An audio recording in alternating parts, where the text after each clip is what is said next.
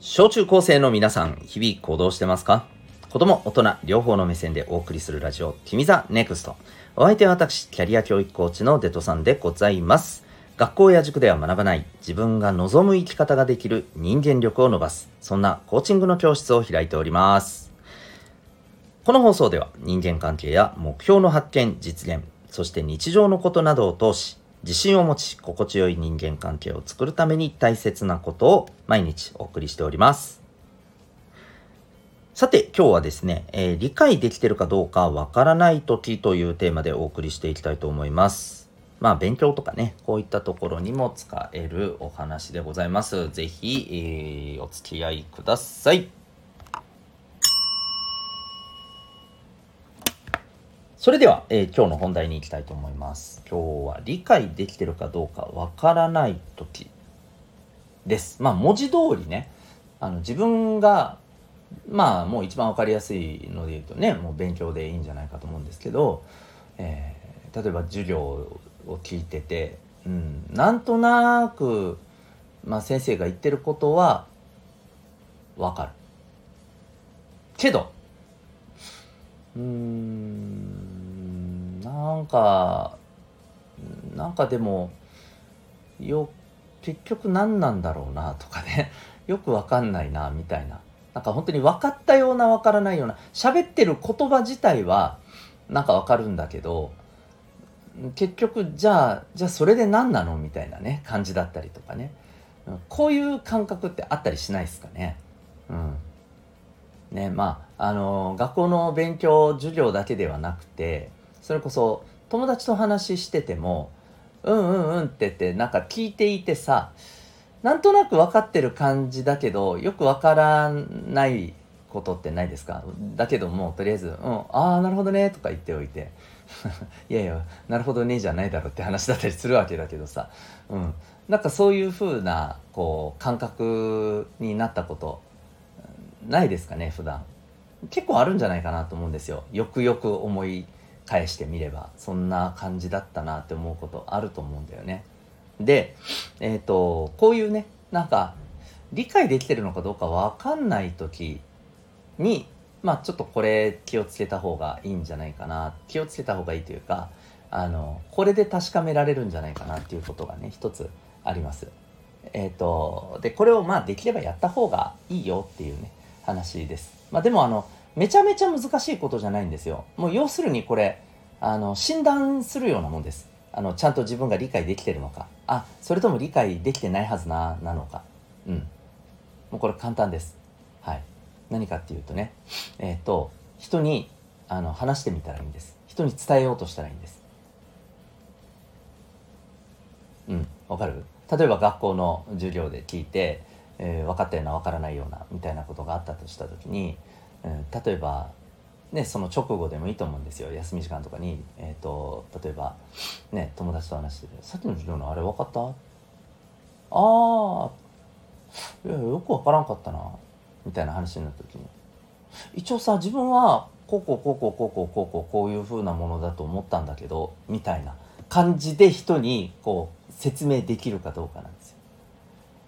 あできねえはずって思ったら多分それ分かってない可能性が高い。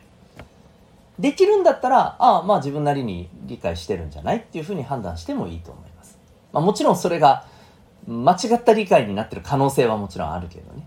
まあ今回はただあのよ要するに分かってるのか分かってないのか自分の感覚はどっちだろうっていうのをちゃんとはっきりさせるっていう意味で、えー、そう。あの人に話してみたらそれがわかるよっていうことです。うん。まあ、それがあとは正しく理解できてるかどうかはまたちょっと別の話になってくるけど、うん、少なくとも自分の脳の中ではこんな風にキャッチできてるよみたいなね、えー、ことだったりするんだよね。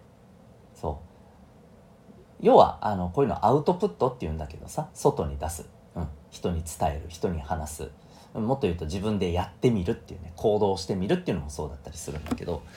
これやってみたらいいんですよ。やってみてできるんだったらそれなりに理解できてるし、えー、ああれ？どんなんだって？あれ？あれって言ってなんかできたできなかったり話せなかったり伝えられなかったりするんだったらあこれは分かってないなと。もう一回ちゃんとね、あのー、聞いたりした方がいいんじゃないかっていう話になると。そういうことですね。はい。どうですかね。でこれ絶対やっておいた方がいいんだよね。うん。でなんでかなんなんでかっていうとあのこれ結構ねうんまあ子供のうちでもあると思うし大人になったらもっとなんだけどさなんか知ってる風で実際あ分かってないじゃんみたいなことが人に伝わる時って結構これ痛いんだよね。うん。なんていうのかな人としてちょっと評判を落としちゃうというかね。評価を落としちゃうというか。うん。そう。これでも子供でも君たちのあの子供の中でもそうじゃない？要するに知ったかぶりしてるやつだなっていうふうな認定をされてしまうと結構その人ってそれ以降まあまあだからといってなんかいじめたりとかそんなのダメよ絶対ねそれはそんな当たり前としてただとは言ってももうこの人の言うことってなんか「ああ分かる分かる」とか言ってても本当に分かってんのか？みたいな風に思われてしまうようななんかそんな目で見られがちになっちゃったりするんだよね。うん。まあ、簡単に言うと信用を落としちゃうっていうこと。で、それを取り返すのってまあまあ時間かかるっていうことね。うん。それよりは、自分はこれは分かってない。これはここまでは分かってるっていうふうに、自分で自分のことをちゃんとね、理解できていた方がいいんだよ。そしたらさ、分かんないものは分かんないって言えばいいし。